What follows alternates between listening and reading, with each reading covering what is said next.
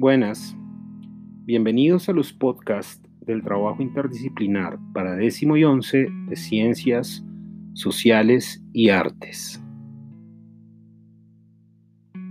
Aquí les compartiremos algunas cartas de George Jackson, quien nació en Chicago en 1941.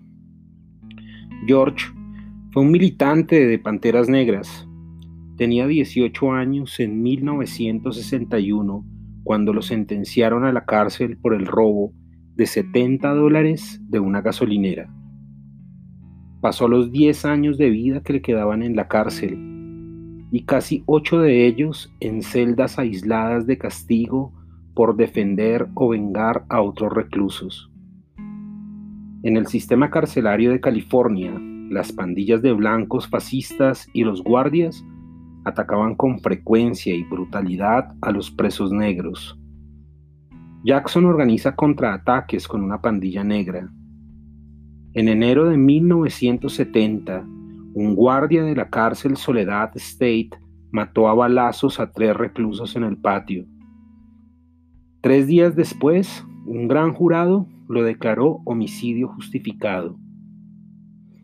Media, media hora después del fallo, apareció un guardia blanco muerto a golpes. Las autoridades acusaron a George Jackson y a otros dos presos del asesinato. Los tres fueron conocidos como los hermanos de Soledad.